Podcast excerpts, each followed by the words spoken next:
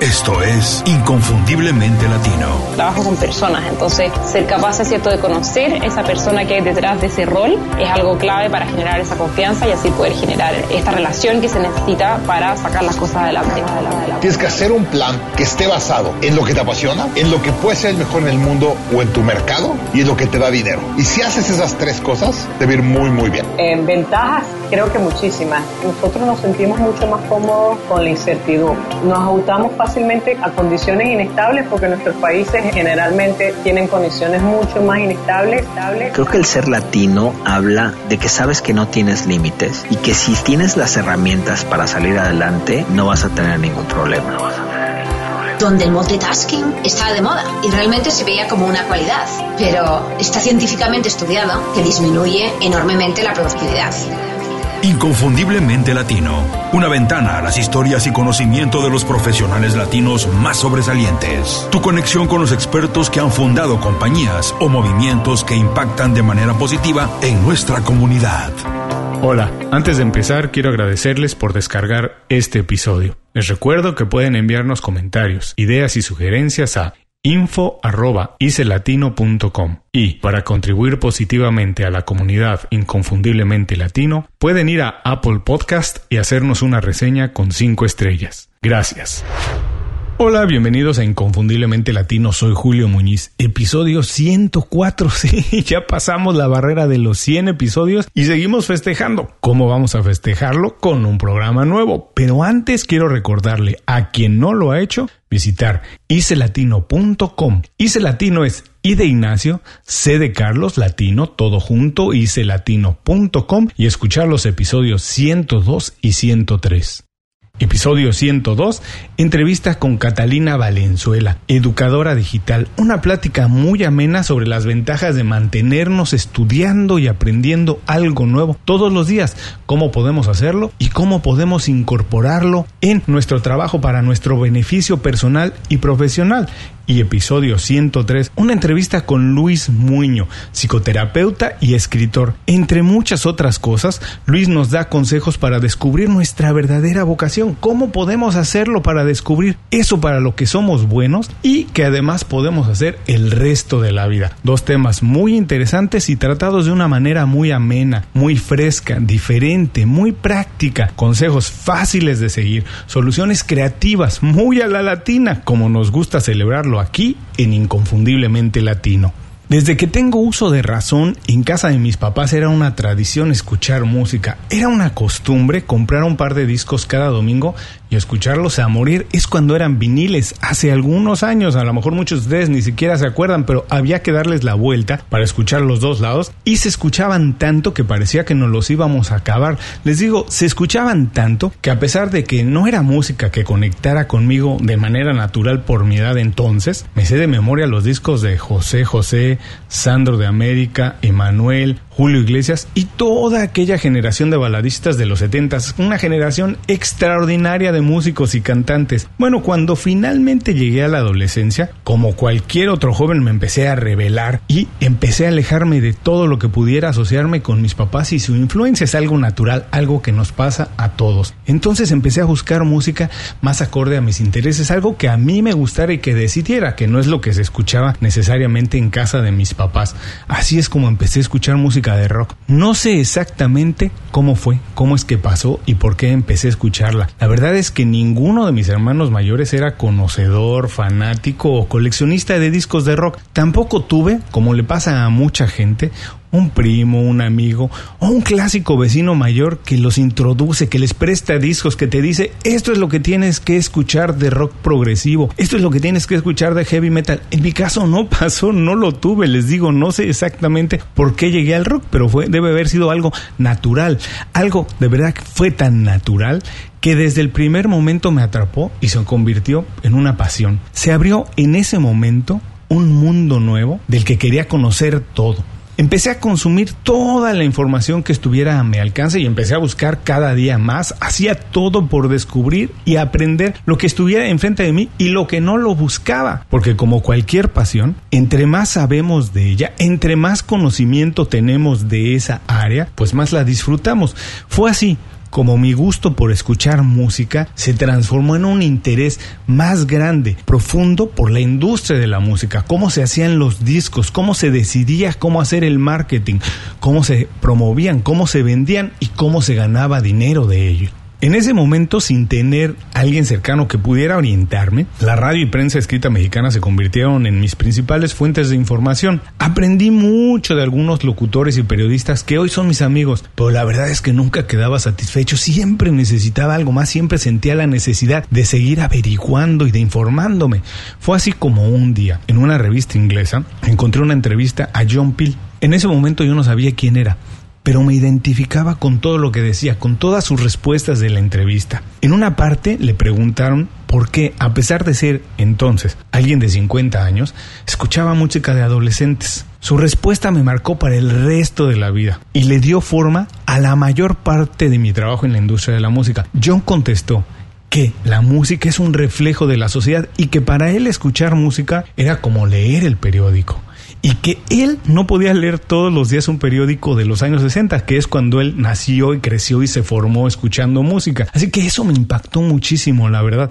A partir de ese día y de ese momento, Investigué todo lo que pude acerca de John. Aprendí que era uno de los periodistas y locutores más influyentes en la industria de la música inglesa, un pionero, lo que hoy conocemos como un influencer, un creativo y libre pensador. Todas, todas, todas las habilidades que iba aprendiendo y descubriendo que él tenía son excepcionales. Sin embargo, lo que más me influía eran los valores con los que realizaba su trabajo. John siempre fue generoso, honesto y fue muy revolucionario. La verdad es que se dedicó a buscar talento nuevo para promoverlo y dar forma a la cultura musical de su país, al Reino Unido. La verdad es que no es nada exagerado decir que David Bowie, Pink Floyd, Led Zeppelin, Roxy Music y New Order, entre muchos, la verdad muchos otros, deben algo de su popularidad a la oportunidad que John les dio en su memorable programa que tenía en la BBC de Londres. Bueno, la verdad es que nunca conocí a John, nunca lo conocí de manera personal, vamos, pero eso no impidió que siguiera su trabajo de cerca. Sin darse cuenta,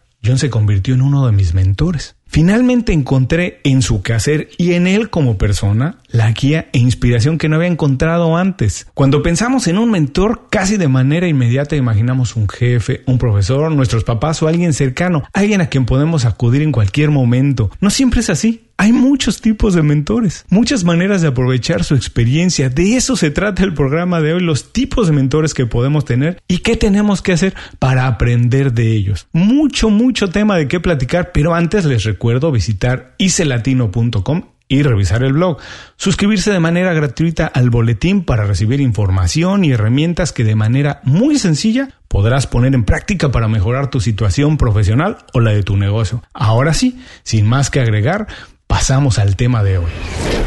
Tres tipos de mentores que debes tener y cómo puedes trabajar con ellos. Bueno, vamos a comenzar por recordar que un mentor no es la persona que tiene todas las respuestas. No vamos a imaginar que tiene una varita para decirnos qué tenemos que hacer. Su labor no es esa. Su labor no es hacernos un plan para arreglar nuestra carrera o negocio. Si están pensando que eso es, están equivocados. El mentor lo que ofrece es un punto de vista distinto al que nosotros tenemos. Y por su experiencia, generalmente son alguien que tiene más experiencia que nosotros, está calificado para ayudarnos a encontrar las respuestas que buscamos y entonces sí diseñar la guía que necesitamos para alcanzar nuestro objetivo. No es que Él tiene las respuestas, Él nos puede ayudar a conseguirlas. De manera sencilla, podemos comparar la labor de un mentor con la de un entrenador. Es alguien que identifica tus habilidades, sí, y a partir de ellas te empuja, te exige, te hace esforzarte más para conseguir mejores marcas, te alienta cuando estás agotado, es esa voz que te dice que sigas adelante, cuando tú ya estás a punto de tirar la toalla, que ya estás a punto de rendirte, bueno, es él quien te dice que sigas adelante. Y en ese momento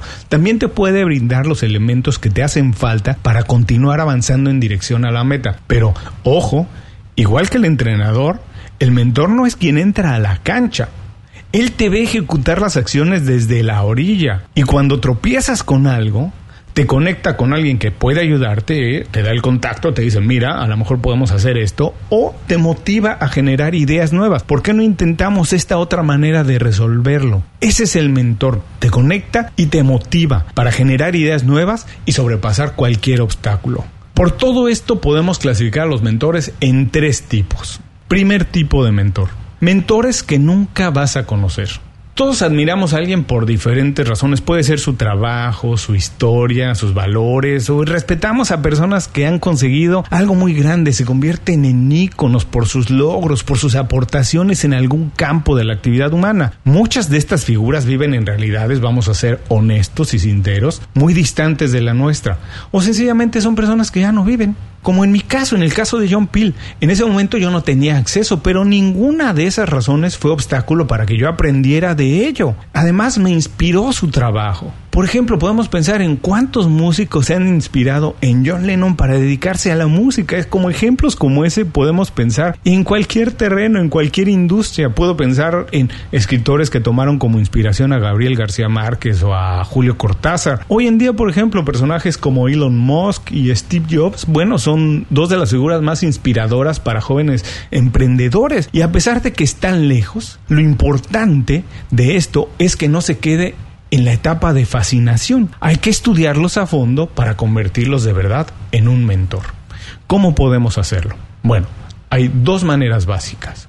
Uno, de aquellos que ya no están vivos, podemos leer sus biografías para aprender directamente de su historia, cuáles fueron sus orígenes. Muchas veces esa es la conexión que tenemos con ellos, que tenemos de los mismos orígenes, cuáles fueron sus motivaciones y cómo definieron su camino. Muchas veces pensamos, alguien que quiere ser abogado pero que viene de una familia de médicos y que no encuentra la manera de hacerlo, seguramente encontramos en alguno de estos personajes que se enfrentó a alguno de esos problemas y podemos identificar los temas con los que simpatizamos con ese punto de vista y podemos profundizar en los problemas que tuvieron y a ver cómo lo resolvieron y aprender de ello para tal vez resolver el nuestro. Tendemos a ver únicamente los momentos exitosos de las personas, pero la verdad es que todo el mundo, todo, todo el mundo ha tenido problemas y mucho de su valor está en identificar cómo es que lograron sobrepasar esos problemas. Y el valor más importante es aprender de ello e incorporarlo en nuestro trabajo. Esa es la manera número uno. Y la manera dos, bueno, de quienes sí están profesionalmente activos, pero que les decía, están en una realidad muy distante, muy distinta a la nuestra. Bueno, de ellos, de quien todavía está activo, podemos estudiar su trabajo. Podemos seguir a quien está activo, por ejemplo, en redes sociales, analizar su trabajo y sus puntos de vista. Particularmente identificar en qué dirección se mueven, porque sus predicciones, muchas veces, este tipo de personajes, ellos dicen hacia dónde va la industria y cuáles son las tendencias. Y es muy probable que toda una industria en algunos años esté haciendo lo que ellos están haciendo hoy. Así que es importante empezar a estudiarlos hoy.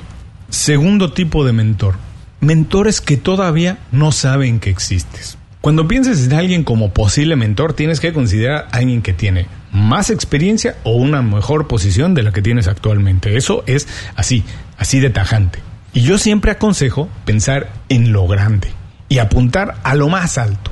Pensar en los líderes de la industria en la que trabajas. Si es alguien muy exitoso, lo más probable es que sea una persona muy ocupada y que difícilmente tenga tiempo o interés para trabajar contigo en este momento. Pero eso no puede detenerte. Por experiencia ya sabemos que las personas más exitosas también son las más generosas y siempre, la verdad es que es cierto, siempre están dispuestos a compartir su conocimiento porque ellos saben que el éxito no se consigue solo y que en algún momento alguien hizo esa labor con ellos. Ellos admiraron a alguien y en ese momento intentaron ponerse en contacto con ella. La clave para esto es recordar que la relación con un mentor tiene que ser productiva en ambas personas y a lo largo del tiempo las dos personas acaban por aprender uno del otro y las dos personas acaban por crecer. Es muy importante ser sincero y considerar si en este momento es el momento oportuno para trabajar con él. Es decir, si tienes todos los méritos suficientes para que él se interese en trabajar contigo porque una relación con él también es una oportunidad de crecimiento para él. ¿Cuáles son los siguientes pasos para hacer y trabajar con este tipo de mentor? El mentor que todavía no sabe que existes. Uno, Identificar la persona con la que quieres trabajar y estudiar muy bien su trabajo, especialmente revisar, por ejemplo, artículos que ha publicado, conferencias en las que está participando y toda su actividad en redes sociales. Dos, hay que hacer una lista muy específica de las áreas donde su experiencia te ayudaría y otra en donde la relación contigo tú lo puedes ayudar. Hay que recordar que sin importar el nivel, todo el mundo tiene oportunidad de seguir aprendiendo. Las personas exitosas lo saben y están muy abiertos a participar con alguien a pesar de que están en un nivel más abajo si saben que esa persona los puede hacer crecer, que les puede agregar valor. Punto número 3. Elabora un plan para llegar al nivel que se necesita para trabajar con él y empieza a buscar relacionarte con él. ¿Cómo? Bueno, no te desesperes. Puede ser que muchas personas intenten lo mismo. Porque como tú, hay muchas personas interesadas en trabajar con él. Puede tomar tiempo empezar a llamar la atención de esta persona. Pero piensa cómo puedes, por ejemplo, empezar a opinar sobre su trabajo en redes sociales. Ofrece una visión distinta de la que él consideró. Ofrece, por ejemplo, si está haciendo conferencias o si está haciendo videos, ofrece, por ejemplo, decirle que haga un podcast como este y que todo su conocimiento alguien lo puede hacer en un podcast y lo puedes a lo mejor hacer tú. O, por ejemplo, de sus conferencias hacer, eh, extraer las, las frases más importantes y ponerlas en Instagram o Twitter. Si es que no lo está haciendo, lo que te quiero decir es que hay siempre oportunidades de hacer algo distinto de lo que ellos están haciendo y que ellos consideren que una relación contigo les va a agregar valor. Eso es lo importante, identificar dónde le podemos agregar valor. Tercer tipo de mentores, mentores que conoces. Estos son los mentores más comunes. Son los que tenemos acceso de manera inmediata, que en cualquier momento podemos levantar el teléfono para consultarlos y poner nuestras ideas a su consideración muchas veces son los que nos advierten sobre problemas que podemos tener más adelante en el camino, porque, como decía, son personas más experimentadas que ya recorrieron ese camino y muchas veces por esa experiencia nos ayudan a intentar cosas diferentes o incorporar ideas novedosas que nosotros no teníamos consideradas para resolver ese problema, porque generalmente se han enfrentado a problemas, si no el mismo, algo muy similar. En este tipo de mentores entran de manera natural antiguos jefes, profesores, amigos, familiares, etc. Por esto, esta relación generalmente tiene beneficios tanto en tu campo personal como en el profesional. Ojo, no te limites por tu situación geográfica. Si estás pensando en alguien que no vive en tu misma ciudad, utiliza la tecnología. La relación no tiene que por qué ser hoy en día presencial. Puedes programar llamadas a través de Skype, FaceTime o cualquier otra aplicación. Por ejemplo, yo, mientras vivo en Miami, uno de mis mentores vive en Texas y yo soy mentor de personas en México y España. Con este tipo de mentor, lo que tenemos que hacer es, uno, primero que nada, pensar que la relación es benéfica para ambas partes. Además de pensar que las áreas en las que quieres mejorar e identificar qué cosas puedes mejorar tú en él a través de la relación que vas a establecer. Dos, Acomoda tu agenda a la del mentor. Nunca esperes que él se ajuste a la tuya. No, son personas muy ocupadas. Y una vez que acuerdes los días, tiempos, eh, cada qué lo van a hacer, cada cuándo van a hacer las reuniones, adquiere el compromiso. Tienes que hacerlo muy en serio y por favor, nunca faltes. 3. Acércate con mente abierta. Es probable que algunos de sus comentarios te hagan sentir incómodo, pero es muy normal esa es la primera razón por la que lo buscaste, porque el buen consejo es el que te va a hacer sentir incómodo.